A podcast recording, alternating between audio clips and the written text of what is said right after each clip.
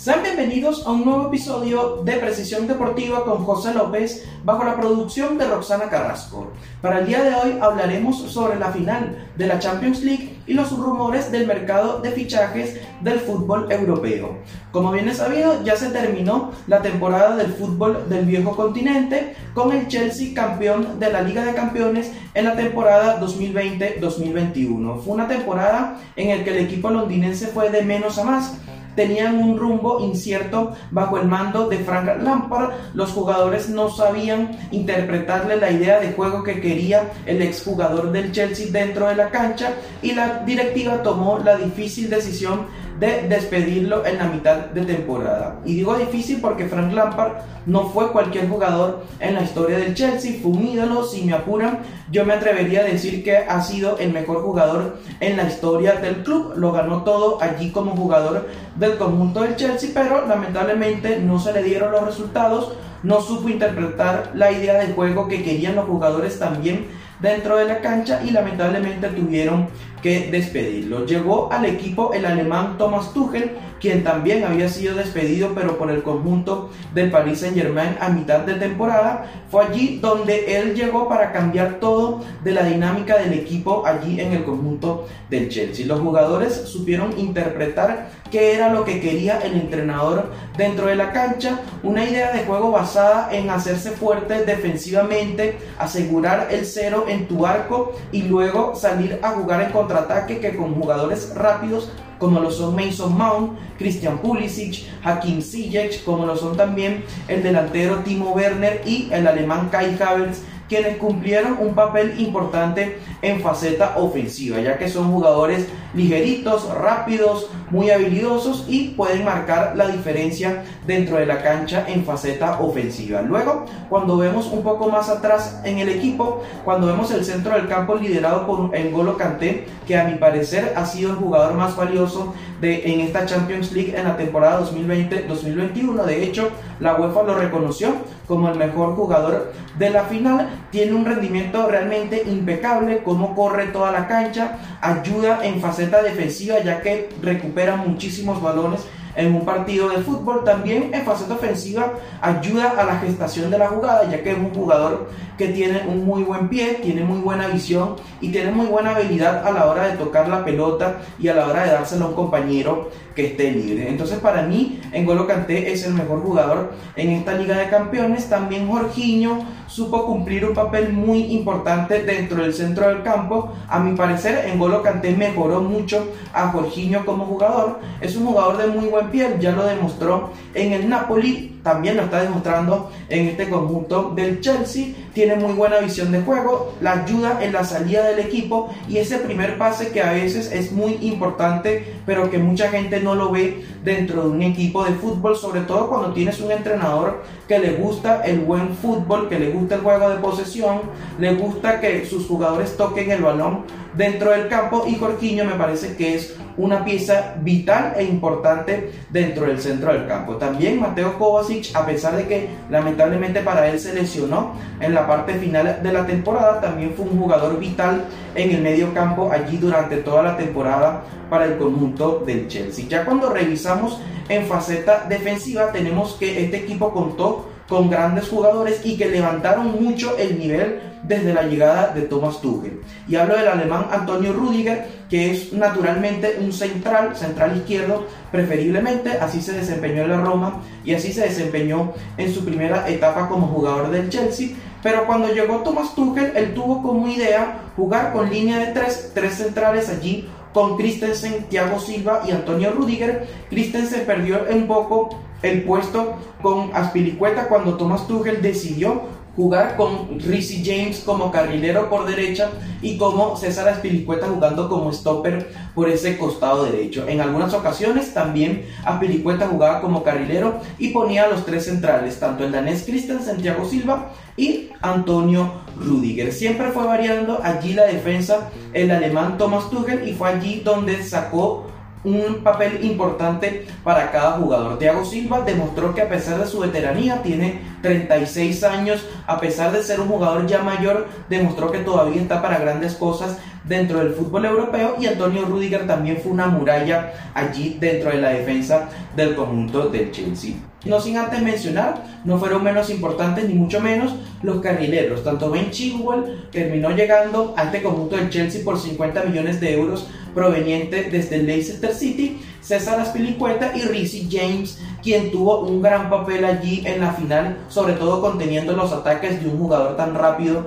y habilidoso como lo es Raheem Sterling. En el arco, por supuesto, a principios de temporada era titular Kepa, pero el francés Eduard Mendy, gracias a sus buenas actuaciones y gracias a su buen juego de pie, terminó por quitarle el puesto al arquero español, que a mi parecer debería de buscarse un nuevo club en el futuro porque Eduard Mendy se afianzó allí bajo los tres palos del conjunto londinense. Así que el Chelsea fue campeón de la temporada 2020-2021 de la Champions League. Vamos a meternos un poco en materia de lo que fue la final en esta Liga de Campeones, una final en la que era favorito en primera instancia el conjunto del Manchester City. Los dirigidos por Pep Guardiola eliminaron de gran manera en semifinales al conjunto del Paris Saint Germain, tampoco tuvieron problemas para eliminar al equipo del Borussia Dortmund en cuartos de final y en octavos de final tampoco tuvieron mayor inconveniente para dejar en el camino al conjunto del Borussia Mönchengladbach. El conjunto alemán más bien hizo mucho llegando a los octavos de final. Un conjunto que era una maquinita de jugar, un Pep Guardiola que jugó nuevamente en esta temporada con un falso 9 allí a lo largo de la temporada, tal como lo hizo en su momento cuando dirigía al Fútbol Club Barcelona, que jugó con un falso 9, en este caso fue Lionel Messi, que hacía ese, esa táctica allí dentro de la cancha. En este entonces, o en esta ocasión, con el Manchester City lo hizo con Phil Foden. Por momentos el falso 9 era Kevin De Bruyne. Riyad Mahrez también se tiraba allí como un falso delantero y fue allí donde Pep Guardiola jugó mucho al factor sorpresa y fue lo que terminó sorprendiendo, valga la redundancia, a sus rivales dentro de la cancha. Una verdadera maquinita con Foden, con los jugadores que ya mencioné, con Bernardo Silva, que tuvo una buena temporada a pesar de no jugar bien en esta final de la Champions League. Rodri, que era el equilibrio del equipo allí dentro del centro del campo, y la defensa liderados por el portugués Rubén Díaz, que en este momento para mí es uno de los mejores centrales del mundo del fútbol europeo, y también mejoró mucho a John Stones que parecía que abandonaba el conjunto de Manchester City a mitad de temporada, sobre todo en el mercado de invierno de enero, ya que no tenía mayores oportunidades por Pep Guardiola, pero terminó afianzándose, terminó levantando su nivel y terminó siendo un titular indiscutible en este conjunto del Manchester City. Kyle Walker también terminó siendo titular indiscutible para este conjunto de los Citizens allí y en el lateral izquierdo Sinchenko terminó por quitarle el puesto a un Benjamin Mendy que lamentablemente desde su llegada al conjunto del Manchester City no lo han respetado las lesiones ya que han sido múltiples lesiones sobre todo el ligamento cruzado en sus rodillas, que sabemos que es la pesadilla de cada uno de los jugadores de fútbol. Llegaba como favorito a este partido el conjunto del Manchester City, sin embargo se encontró con un Chelsea bien parado, un Chelsea que demostró un nivel de intensidad importante y un, gol que llegó en las botas de Kai Havertz en un pase a profundidad realmente espectacular de Mason Mount, quedó mano a mano con el arquero Ederson, quien salió desesperado a cortar la pelota, sin embargo el alemán tuvo la sapiencia y la habilidad para quitárselo de encima y definir prácticamente con el arco vacío. Ese fue el primer y único gol que tuvo el partido. Luego en el segundo tiempo el nivel del juego bajó un poco, sin embargo me da la sensación de que el Chelsea jugó un poco con el resultado, jugó con la ventaja que ya había sacado en el primer tiempo, afianzó mucho su defensa, afianzó su centro del campo, por momentos se retrasó mucho y jugó un poco allí a la defensiva, pero el Manchester City realmente no tuvo mayores llegadas a gol, no tuvo mayor idea futbolística para crear peligro en el arco de Eduard Mendy, que prácticamente no tuvo una parada buena allí a lo largo del partido.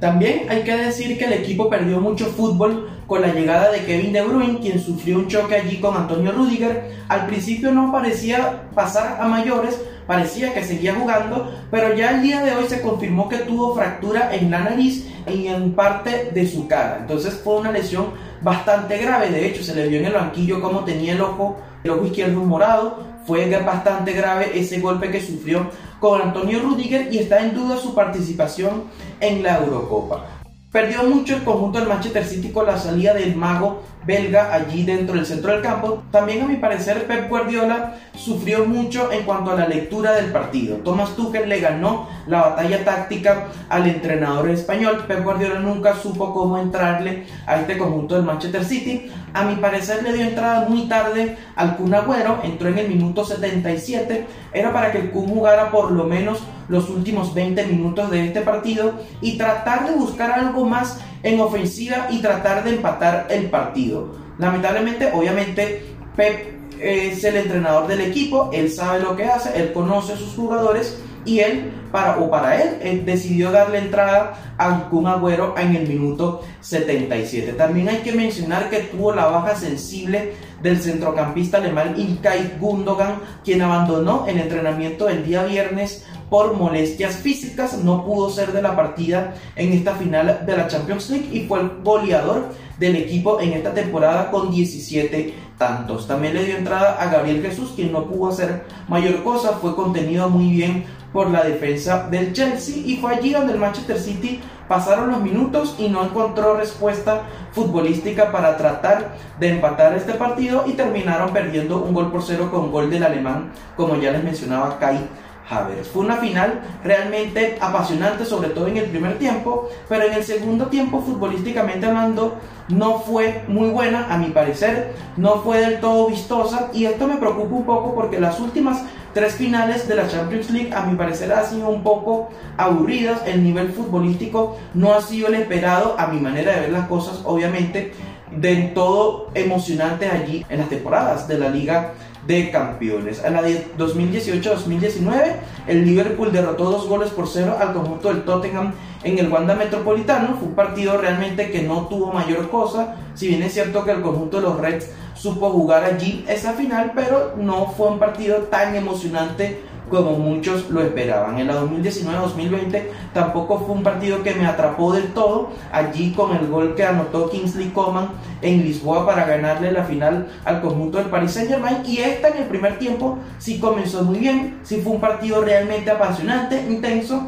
pero en el segundo tiempo se diluyó un poco. A mí me parece que la última final que realmente disfruté fue la final de la 2017-2018 entre el Real Madrid y el Liverpool. Aquella final la ganó el conjunto español tres goles por uno porque fue una final que tuvo muchas emociones. El Madrid empezó ganando obviamente con los errores que tuvo Carius en ese partido, pero la empató el Liverpool y allí fue un partido bastante intenso y bastante reñido y por supuesto tuvo el condimento especial del golazo que se mandó Gareth Bale en aquel entonces. Sin embargo, como bien me lo dijo un amigo por allí, las finales muy pocas veces tú vas a ver una final vistosa de un gran nivel futbolístico porque hay mucho miedo a perder y eso hace que los equipos se animen poco a buscar el arco rival. Así que bueno, el Chelsea fue campeón de la temporada 2020-2021, el MVP del partido fue el francés en Golo Kanté para mí no solamente fue MVP de la final, sino MVP de toda la temporada del fútbol europeo. En Golo Kanté para mí debería ser el balón de oro en esta temporada, ya que no hubo un jugador que tuvo un mejor rendimiento futbolísticamente hablando allí en el centro del campo y para mí el francés debería ser el balón de oro. Si bien es cierto que hay Copa América, hay Eurocopa, hay que esperar que se terminen uno de estos dos torneos porque casi siempre hay un jugador que se destaca, casi siempre hay un jugador que ayuda a su selección a ser campeones, pero más allá de eso, yo pienso que N'Golo Kanté tiene todos los méritos para ser el balón de oro en esta temporada 2020-2021. Y como ya terminó la temporada del fútbol europeo, pero como siempre he dicho, el fútbol es un deporte tan apasionante y tan divertido que hasta cuando no se juega levanta muchas pasiones porque ahora empieza el mercado de fichajes de verano del fútbol del viejo continente. No sin antes invitarte a seguirnos en nuestras redes sociales como Precisión DBA, tanto en Twitter como en Instagram y Facebook, y suscribirte a nuestro canal de YouTube, ya que estamos haciendo trabajos importantes, reportajes especiales de fútbol, béisbol y baloncesto y por eso te invitamos a suscribirte. Como ya les mencionaba, el mercado de fichajes va a iniciar ahora en esta temporada muerta, por decirlo de alguna manera, del fútbol del viejo continente. Ya hay equipos que confirmaron nuevas incorporaciones, como es el caso del Real Madrid, quien anunció el fichaje del jugador austriaco David Alaba, quien militó hasta esta temporada en el conjunto del Bayern Múnich. Un fichaje importante para el conjunto blanco, ya que es un jugador polivalente, puede jugar como central, puede ser lateral izquierdo, de hecho inició su carrera en el Bayern Múnich jugando en esa posición y también puede ser un mediocampista, bien sea un mediocampista interior cuando el equipo decide jugar con un 4-3-3 o como un volante 5 allí como pivote cuando el equipo decide jugar con un 4-2-3-1 o un 4-3 2-1 o un 4-3-3 que también es un esquema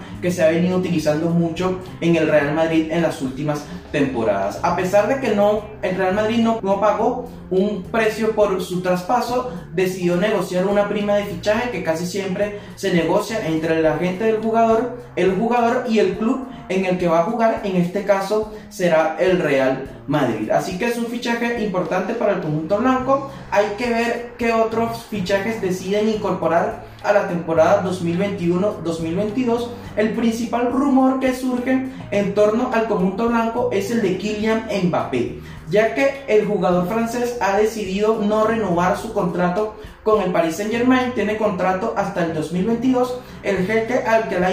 han sido muchas las propuestas que le ha hecho al jugador francés, sin embargo, él decide no renovar y desde la prensa de España se especula mucho de que quiere jugar en el Real Madrid, ya que el jugador cuando era joven se tomó una foto allí en su cuarto y había muchos afiches de Cristiano Ronaldo y se especula que quiere jugar en el Real Madrid, quiere jugar en el nuevo Bernabéu. Hay que ver cómo termina esta historia de Kylian Mbappé. También surgió en las redes sociales, sobre todo en el Twitter, de que hay un rumor de que el jugador Hassem Aouar, el mediocampista del Olympique de Lyon, ya tendría todo listo y todo preparado para jugar en el Real Madrid en la temporada 2021-2022. No sin antes mencionar también de que si el Real Madrid quiere hacer fichajes importantes de cara a esta temporada, tiene que haber salidas de jugadores y mira que hay jugadores importantes dentro de esta plantilla que necesitan salir de este conjunto blanco del Real Madrid. Sobre todo que todavía está al aire la renovación de Sergio Ramos.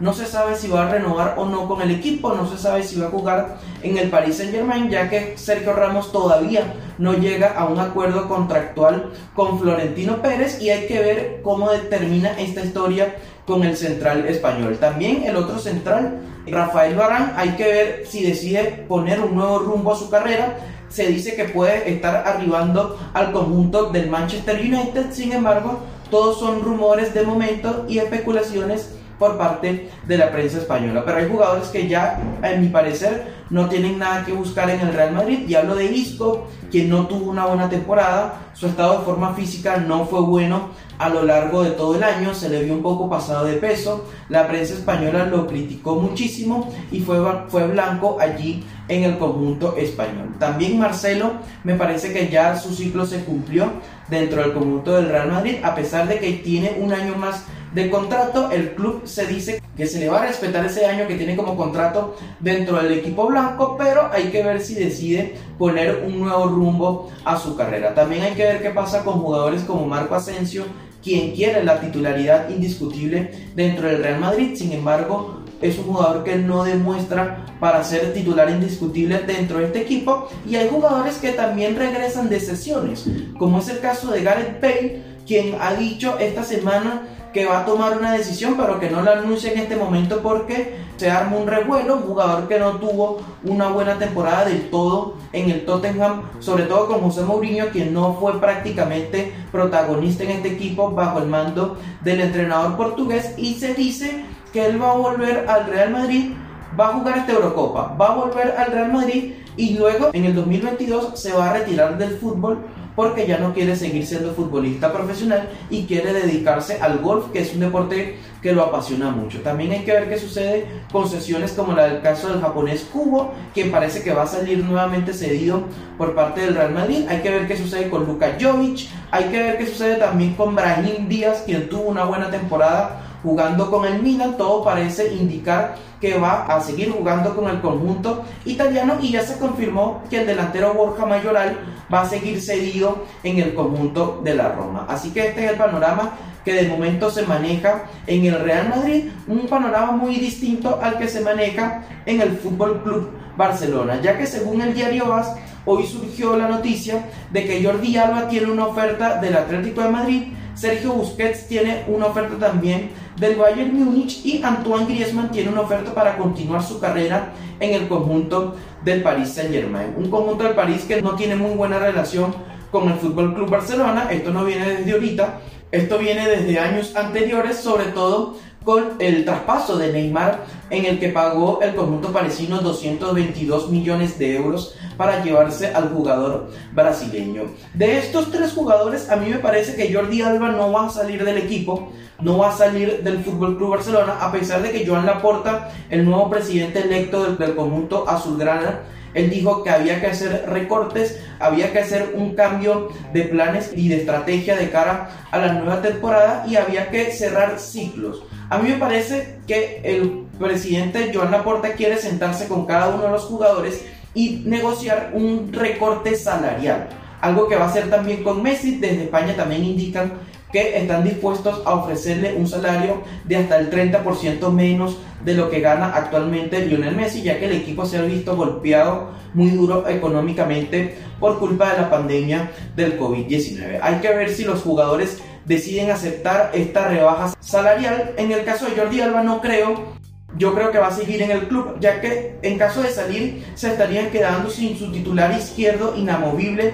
en esta temporada y estaría dejando a Junior Firpo como titular en el lateral izquierdo y no es la idea tampoco desmantelar al equipo ya que todo está en base a armar un proyecto competitivo para convencer a Lionel Messi de que se quede por lo menos una temporada más. En cuanto a la de Sergio Busquets, yo sí veo factible de que el jugador salga del Barcelona en esta temporada. A mí me parece que ya es un ciclo cumplido del jugador Sergio Busquets dentro del Barcelona y estaría continuando su carrera a un nivel muy alto porque para jugar en el conjunto del Bayern Múnich necesitas estar bien físicamente y mentalmente para ser titular en este equipo. En cuanto a Antoine Griezmann, a mi parecer merece seguir por lo menos una temporada más anotó goles importantes y firmó actuaciones importantes en esta temporada por el Fútbol Club Barcelona y yo lo dejaría jugar siquiera un año más a pesar de las críticas desmedidas que ha sufrido por parte de la prensa catalana allí en cuanto a periódicos y en cuanto a eh, programas de televisión ha sido muy criticado el francés Antoine Griezmann. En cuanto a las llegadas se dice de que Ronald Koeman pidió fichajes importantes para esta nueva temporada. Se habla de que Sergio Agüero ya tiene todo listo y su contrato ya está negociado para jugar en la próxima temporada con el Fútbol Club Barcelona. Luego de que su contrato venciera con el Manchester City, se habla de también que va a llegar a coste cero el jugador holandés Memphis Depay, quien militó en el Olympique de Lyon en esta temporada 2020-2021 estarían formando un tridente de ataque más que importante con Lionel Messi, Sergio El Kun Agüero y Memphis Depay. Y también se dice que ya tiene todo negociado, todo listo el jugador mediocampista también holandés quien ya se despidió del Liverpool, hablo de Jorginho Wijnaldum, parece que ya tiene todo listo para jugar en el Fútbol Club Barcelona y estaría volviendo un jugador que jugó en el Betis en calidad de cedido. Y hablo del lateral derecho Emerson. Parece que es del gusto de Ronald Koeman y se va a quedar por lo menos en esta temporada 2021-2022 allí jugando con el Fútbol Club Barcelona. Así que es un equipo realmente interesante el que quiere armar el conjunto azulgrana de cara a la temporada 2021-2022 con estos jugadores que estarían incorporándose al equipo y hay que ver si se decide o no la continuidad del jugador francés Ousmane Dembélé ha decidido rechazar la oferta de renovación y yo pienso que si llega una oferta importante por parte de un club europeo Joan Laporta la va a aceptar ya que el equipo necesita dinero y realmente Dembélé no ha sido un jugador que haya marcado la diferencia en gran parte de las temporadas que jugó con el Fútbol Club Barcelona. El otro jugador que va a salir también, a mí me parece que sí o sí va a abandonar el conjunto del Barcelona, es Coutinho, un jugador que no terminó por jugar la temporada por culpa de una lesión, se fue a Brasil, se operó y ya es un jugador que eh, tiene su ciclo cerrado en el Fútbol Club Barcelona. El otro equipo que realmente es importante ver qué va a hacer en cuanto al, al mercado de fichajes en esta temporada y cambiamos un poco de liga, nos vamos a la Serie A, es el Inter de Milán, ya que en esta semana se confirmó que Antonio Conte llegó a un acuerdo con la directiva del conjunto Nero Azzurro para no ser más el entrenador en esta temporada del equipo. Se dice que su sucesor va a ser Simone Inzaghi, un Simone Inzaghi que hizo temporadas realmente importantes al mando de la Lazio, clasificó al equipo a Champions League, en esta nueva temporada clasificó al equipo a jugar la Europa League y a la temporada 2019-2020 estuvo peleando el campeonato con la Juventus y con el Napoli en gran parte. Luego, al final, si bien es cierto, el equipo se cayó, ya que físicamente los jugadores no dieron más, pero hasta donde pudo peleó el campeonato allí en la temporada 2019-2020. También se dice que el Inter de Milán tiene problemas económicos graves, lo que obligaría a la venta de algunos de sus jugadores importantes. Ya por allí se especuló el rumor de que Romelu Lukaku estaría llegando al Chelsea y Lautaro Martínez, esto fue en semanas anteriores, se especuló un poco de que podría estar firmando su llegada al Real Madrid o el Atlético de Madrid, aunque el propio jugador se encargó de disipar un poco estos rumores en sus redes sociales y confirmó que se va a quedar en el Inter de Milán por lo menos una temporada más. Sobre todo también en el caso de la Juventus, otro equipo que necesita reforzarse de manera urgente luego de una temporada realmente negativa para ellos. Hay que ver si Cristiano Ronaldo decide quedarse una temporada más en la Juve o no. En Inglaterra se ha informado un poco de su posible llegada al Manchester United. Sin embargo, ya anunciaron la salida del entrenador Andrea Pirlo. Fue debut y despedida para Andrea Pirlo. Lamentablemente para él no le fue del todo bien al mando de la Juventus y nuevamente Maximiliano Allegri estará al mando del equipo en la temporada 2021-2022. Ya para finalizar, un poco los rumores del mercado del fútbol inglés. El Chelsea necesita un delantero. Se dice que estarían interesados en incorporar a Romelu Lukaku, a Harry Kane o Robert Lewandowski. En este caso no creo que el Bayern Múnich vaya a dejar salir al delantero polaco, aunque desde su entorno se confirma de que el jugador quiere un cambio de aires. A mi parecer, esto es una falsa información que ha surgido desde Alemania. Yo creo que va a seguir jugando en el Bayern Múnich en el caso de Harry Kane lo veo un poco más factible porque le ha comunicado a la directiva del Tottenham que no quiere seguir en el equipo, quiere continuar su carrera en otro lado porque quiere ganar títulos y él ve que en el, en el Tottenham no va a poder hacerlo. Un conjunto del Tottenham que apenas se clasificó a fase previa de Europa League y ya estarían interesados en él tanto el Manchester City como el Chelsea, al igual que en el caso del delantero belga Romelu Lukaku. Así que imagínense, el actual campeón de Europa con jugadores como Harry Kane o Robert Lewandowski o Romelu Lukaku va a ser un equipo realmente imparable en la temporada 2021-2022. También en el caso del Manchester City ya se confirmó los fichajes de Kaiki, el jugador brasileño importante que es promesa allí en el Fluminense. También están interesados en obtener los servicios del delantero Harry Kane y también quieren a Nuno, el lateral izquierdo sensación que ha salido del Sporting de Lisboa, un equipo que fue campeón del fútbol portugués y se estima que estarían dispuestos a pagar entre 40 y 50 millones de euros para incorporarlo al equipo. Así que el Manchester City también quiere armar un gran equipo de cara a la temporada 2021-2022 y terminar por ganar esa Champions League tan ansiada que desde que llegó el queque hace aproximadamente 12 o 13 años atrás se le ha sido un poco esquiva al conjunto de los Citizens que tiene que aprovechar a Pep Guardiola allí para tratar de ganar una liga de campeones. Ya cuando Guardiola se vaya del equipo, yo no sé si vaya a ser un equipo tan competitivo y tan protagonista en la liga de campeones. Y bien amigos, esto ha sido todo de un nuevo episodio del podcast Precisión Deportiva con José López bajo la producción de Roxana Carrasco. Los invito a seguirnos en nuestras redes sociales como Precisión DBA, tanto en Twitter como en Instagram y Facebook y suscribirte a nuestro canal de YouTube. Hasta entonces.